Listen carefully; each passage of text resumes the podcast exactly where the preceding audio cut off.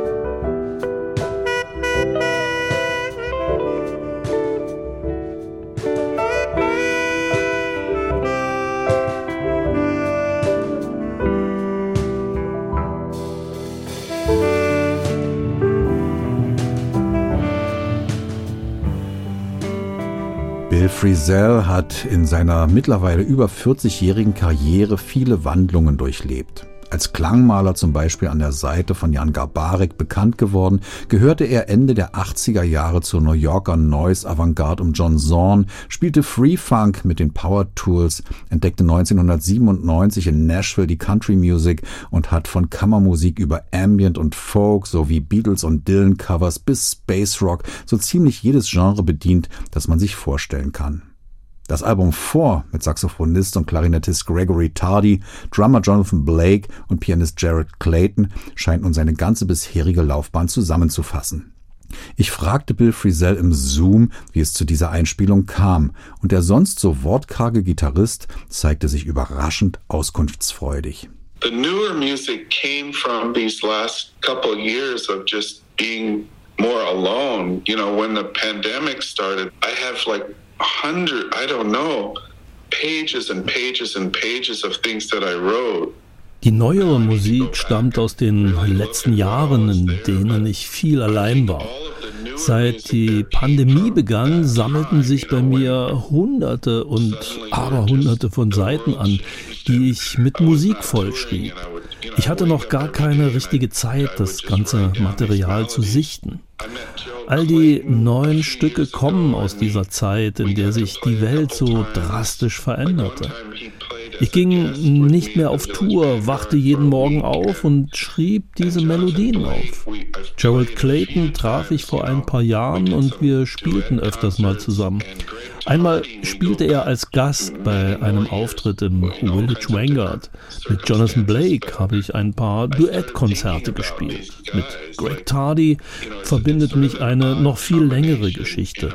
Wir hatten zu ganz unterschiedlichen Gelegenheiten miteinander zu tun. Irgendwann, ich kann gar nicht mehr genau sagen wann, begann ich über diese Jungs nachzudenken. Es scheint eine seltsame Kombination zu sein. Ich habe nicht einmal darüber nachgedacht, dass da kein Bass dabei ist. Ich habe einfach nur an diese Menschen gedacht und sie wie ein Orchester gesehen oder wie einen Film, für den ich die Schauspieler aussuche.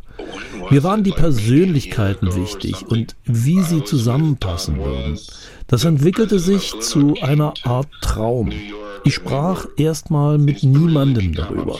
Vor ungefähr einem Jahr kam Blue Note Präsident Don Wars nach New York. Er ist längst sowas wie ein Freund geworden. Wir gingen ins Village Vanguard, um uns Ravi Coltrane's Band anzuhören. Da sprach ich die Idee von dieser Traumband erstmals aus. Er war sofort von der Idee begeistert und sagte, ja, du musst das machen.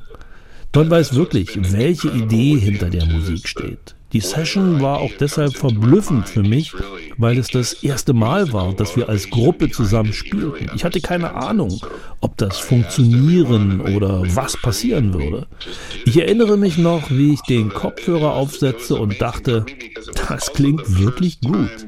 Is this gonna work or what's gonna happen? And you know, it's so exciting when you're hearing it for the first time. You know, I have the headphones on. It was sounding really good to me. Neben den erwähnten neueren Stücken gibt es auch vor auch einige Rückgriffe auf Frisell-Klassiker. Zum Beispiel Lookout for Hope vom gleichnamigen Album aus dem Jahr 1988.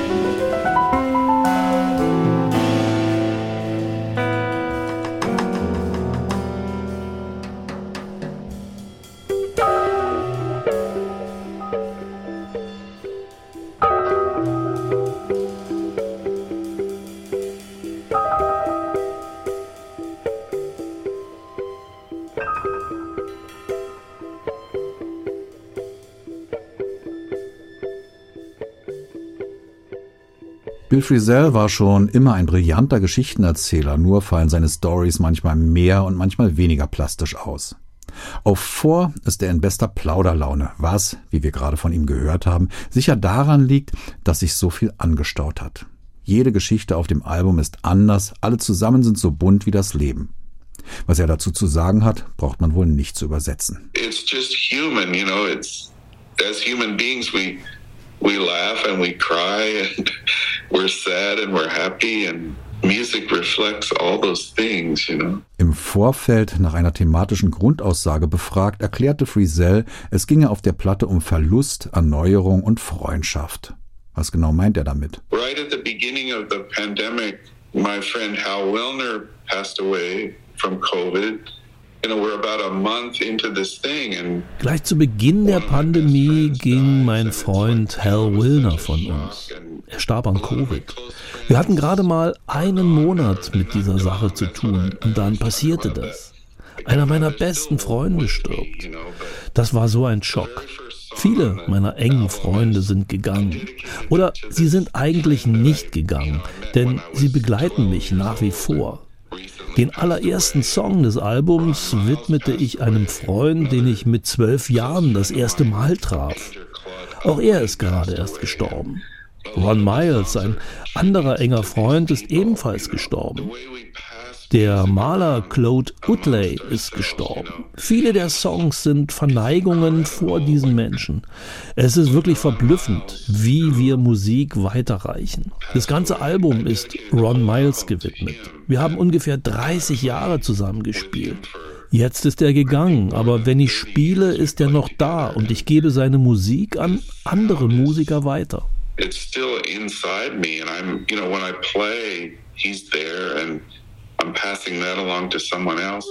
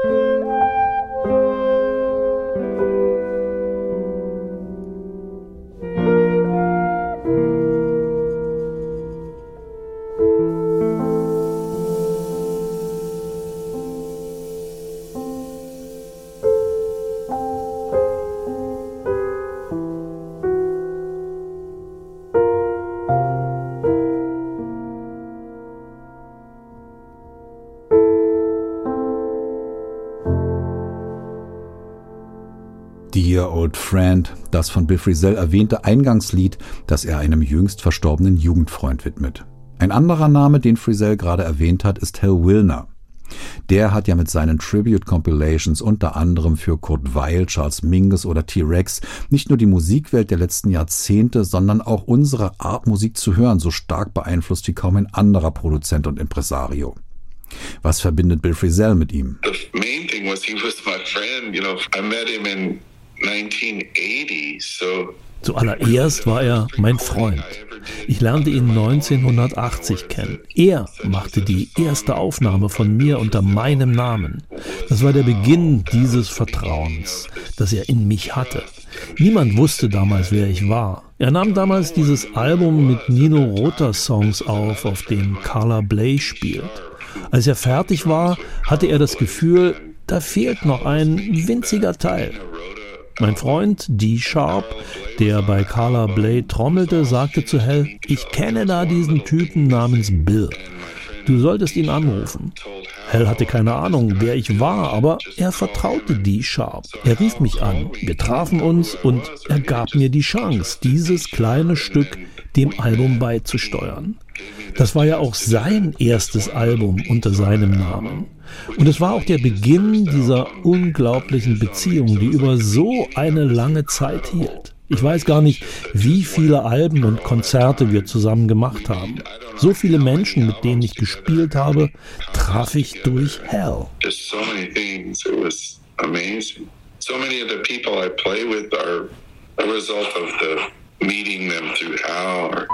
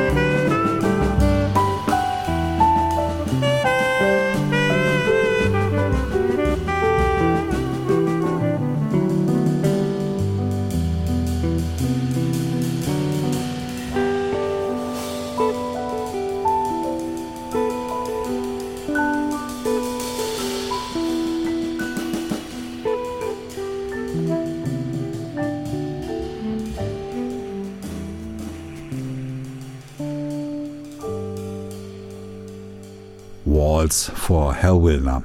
Ein sehr poetischer Nachruf von Bill Frisell auf einen seiner besten Freunde. Apropos Freunde. Der beste Freund des Menschen, so heißt es ja, sei der Hund. Das Thema Hund zieht sich durch das gesamte bisherige Lebenswerk des 71-Jährigen. Und selbstredend ist er auch oft vor auf den Hund gekommen. Gleich mehrere Titel beschäftigen sich mit dem Vierbeiner. Few, I mean dog. Yeah, ich hatte ein paar Hunde, aber zu der Zeit habe ich keinen. Meine Tochter hat einen Hund. Hunde sind faszinierend. Gerade erst vor ein paar Wochen habe ich eine Dokumentation gesehen, in der es um die jahrtausendalte Beziehung zwischen Mensch und Hund ging. Diese Tiere sind einfach unglaublich, wie sie uns helfen. Sie sind fantastisch. Ich liebe Hunde. In diesem Sinne, good dog, happy man.